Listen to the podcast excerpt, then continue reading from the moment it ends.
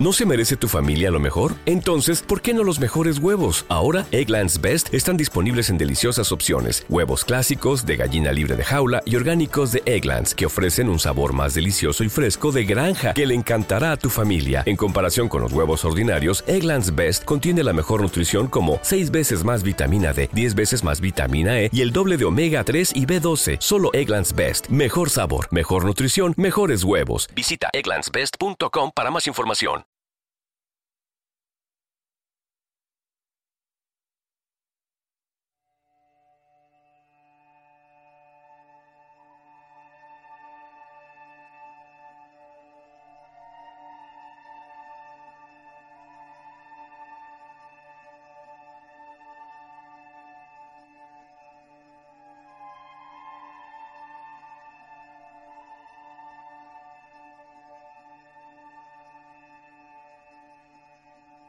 Los gusanos de la tierra de Robert E. Howard.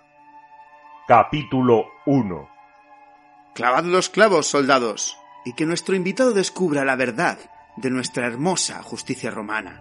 El orador envolvió su poderosa figura en la capa púrpura y se recostó en la silla oficial, igual que podría haberse recostado en su asiento del circo máximo para disfrutar del choque de las espadas de los gladiadores. Cada uno de sus gestos era la materialización del poder. El orgullo cultivado formaba parte necesaria de la satisfacción de los romanos, y Tito Sula se sentía orgulloso con razón. Era el gobernador militar de Boracum y sólo respondía ante el emperador de Roma. Era un hombre de complexión fuerte y estatura media, con los rasgos afilados propios de un romano de pura sangre. Una sonrisa burlona curvaba sus labios, incrementando la arrogancia de su aspecto altanero. De apariencia claramente militar, llevaba el corselete con escamas doradas y el peto tallado propios de su rango, con la espada corta al cinto y sujetaba sobre la rodilla el casco de plata con su cresta emplumada. Detrás de él permanecía en pie un grupo de soldados impasibles con escudos y lanzas, titanes rubios de la Renania.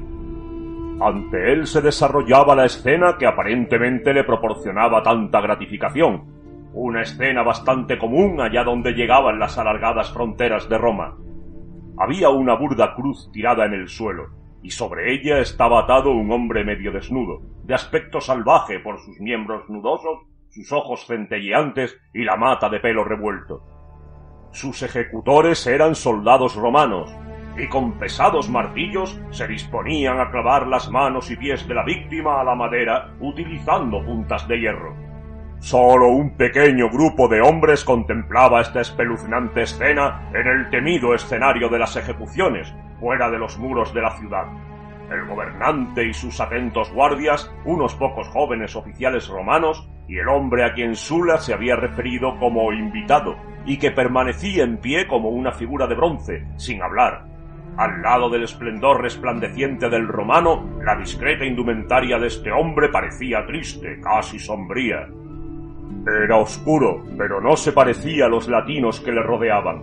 No había en él nada de la sensualidad cálida y casi oriental de los mediterráneos que daba el color a sus rasgos. En su contorno facial, los rubios bárbaros que permanecían detrás de la silla de Sula eran menos distintos de aquel hombre que los romanos, no tenía los labios curvos, ni los rizos ondulados que recordaban a los griegos. Tampoco su complexión oscura tenía el color aceitunado del sur, más bien era como la oscuridad desolada del norte. El aspecto entero del hombre evocaba vagamente las brumas sombrías, la penumbra, el viento frío y gélido de las desnudas tierras norteñas. Incluso sus ojos negros eran salvajemente fríos, como fuegos negros que ardieran a través de lenguas de hielo. Su altura no pasaba de mediana, pero había algo en él que trascendía el simple tamaño físico, una cierta y feroz vitalidad innata, sólo comparable con la de un lobo o una pantera. En cada arruga de su cuerpo flexible y compacto, al igual que en su vasto pelo liso y sus finos labios, aquel era un rasgo evidente, en la cabeza de halcón sobre el cuello nudoso, en los anchos hombros cuadrados, en el pecho profundo, los lomos esbeltos, los pies estrechos.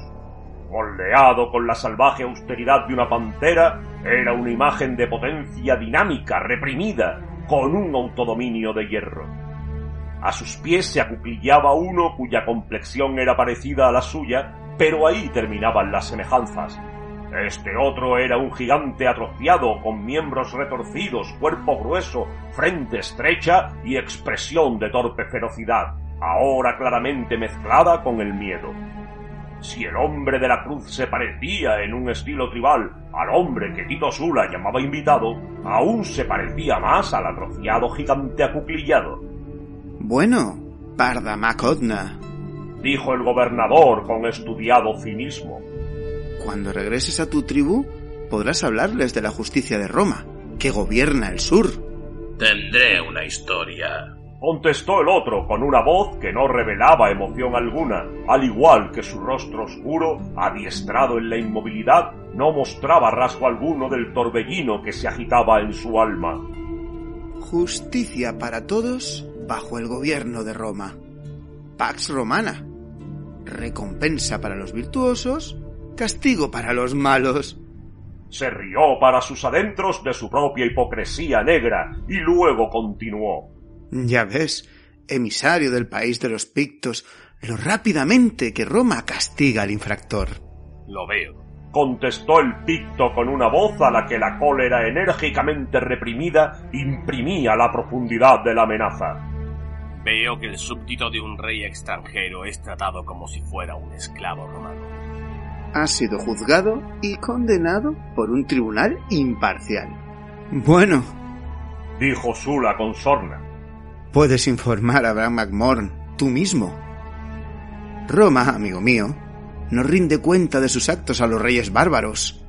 Cuando los salvajes se introducen entre nosotros, deben actuar con discreción o sufrir las consecuencias. El picto apretó sus mandíbulas de hierro con un chasquido que le dijo a Sula que seguir pinchándole no proporcionaría ninguna respuesta.